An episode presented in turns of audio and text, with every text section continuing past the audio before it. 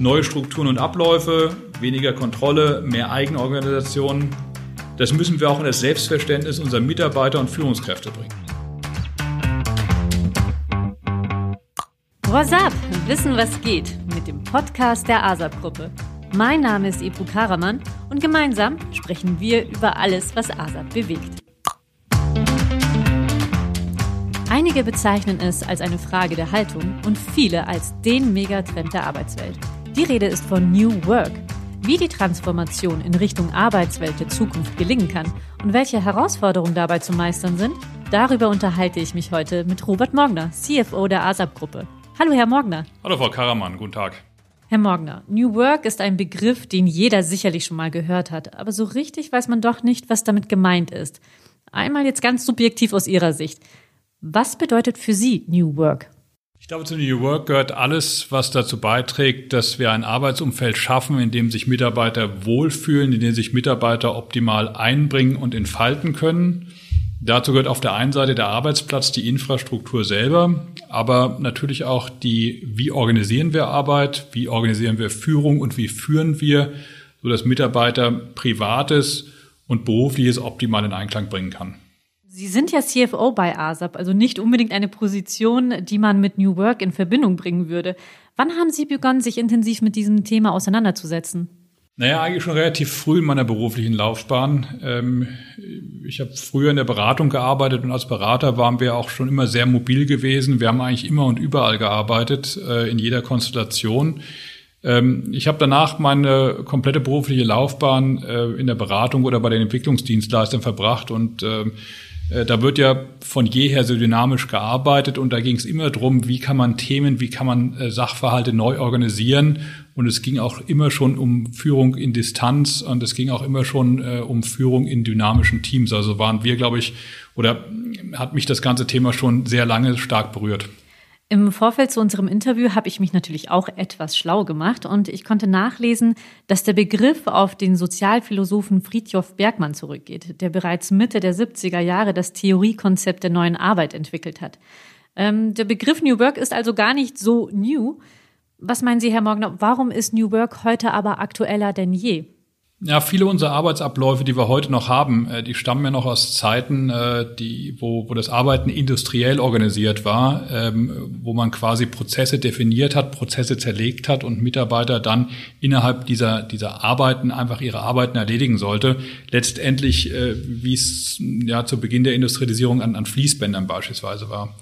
Das passt aber heutzutage in eine, in, eine, in eine Gesellschaft, wo es mehr um Entwicklung, wo es mehr um Dienstleistung geht, ähm, passt das eigentlich gar nicht mehr rein und deswegen äh, müssen wir äh, letztendlich die Arbeiten anders organisieren, äh, nicht nur um sie zeitgemäßer zu machen letztendlich, sondern um, um einfach die Dynamik, die wir heute äh, in unserem Arbeitsleben haben, auch auf die Prozesse übertragen zu können. Herr Mogner, Sie sprachen gerade von Dynamik. Mit Dynamik verbindet man oftmals Startups. Ist denn New Work eine Luxuserscheinung, die nur Startups vorbehalten ist?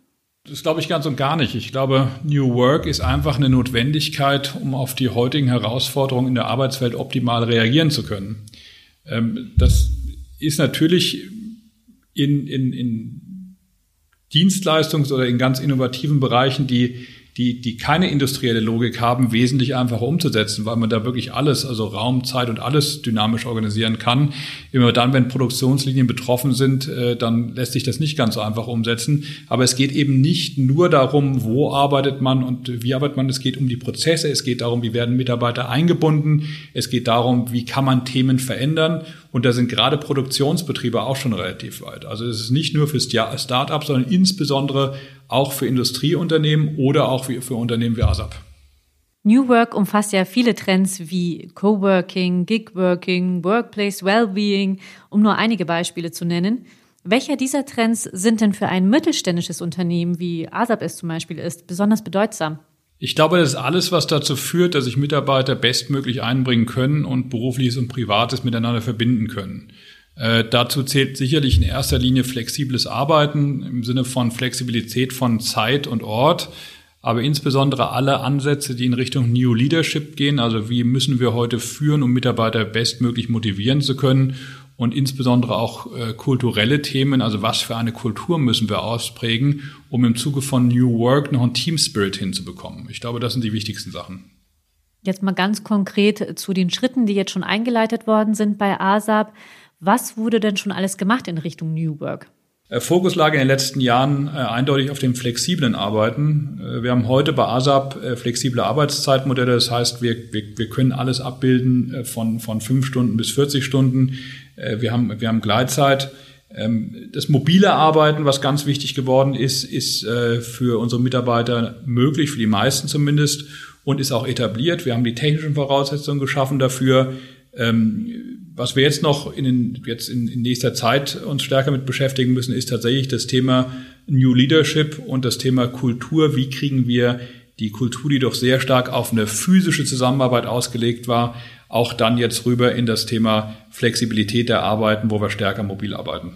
ASAP ist die ersten Schritte in Richtung New Work gegangen.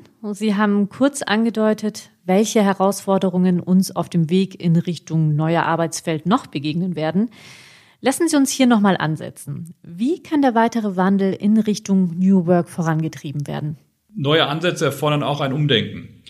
Neue Strukturen und Abläufe, weniger Kontrolle, mehr Eigenorganisation.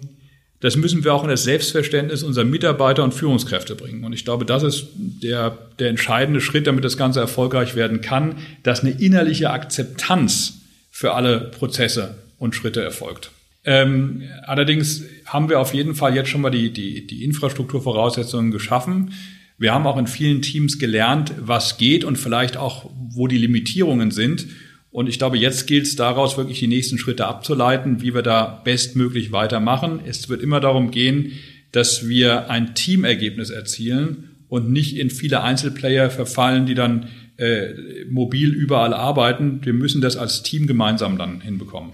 Wie schnell kann so eine Transformation gelingen?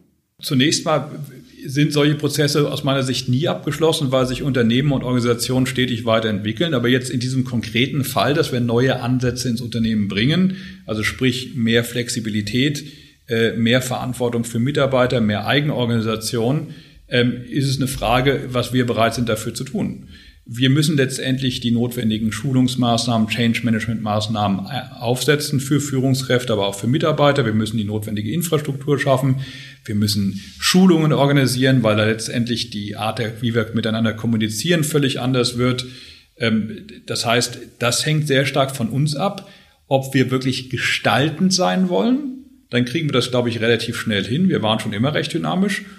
Oder ob wir eher zögerlich sind, dann entwickelt sich das Ganze zwar, aber dann ähm, dauert es halt ein bisschen länger.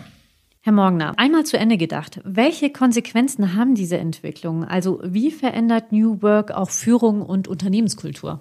Ja, ich denke, Führung und Unternehmenskultur ändern sich im Laufe der Zeit immer. Äh, wir passen uns da den jeweiligen Erfordernissen der Zeit an. Ich glaube, das ist normal und gut so, weil ansonsten hätten wir eine statische Kultur und wären irgendwann schlicht nicht mehr zeitgemäß. Äh, vergleichen, dass äh, früher eine Arbeit deutlich mehr organisiert war, sprich Mitarbeiter kamen in ein Unternehmen und haben dann letztendlich Themen abgearbeitet oder haben im Team zusammen dann Themen abgearbeitet, geht es jetzt deutlich mehr in Eigenorganisation, deutlich mehr in, in, in Aufgabenzerlegung, Aufgabenzerteilung, aber mit klaren Zielen die dann individuell oder in virtuellen Teams oder auch in realen Teams, wenn man zusammensetzt, abgearbeitet werden und dann wieder zusammengesetzt werden. Also deutlich mehr Eigenorganisation, eigenverantwortlich auf der Mitarbeiterebene und äh, die Führungskraft eigentlich mehr als Dirigent, Coach, Orchestrierer, dass auch wirklich das richtige Ergebnis zustande kommt, tatsächlich mehr in der Coach-Funktion. Welche Vorteile ergeben sich für die Mitarbeiter durch das veränderte Führungsverständnis?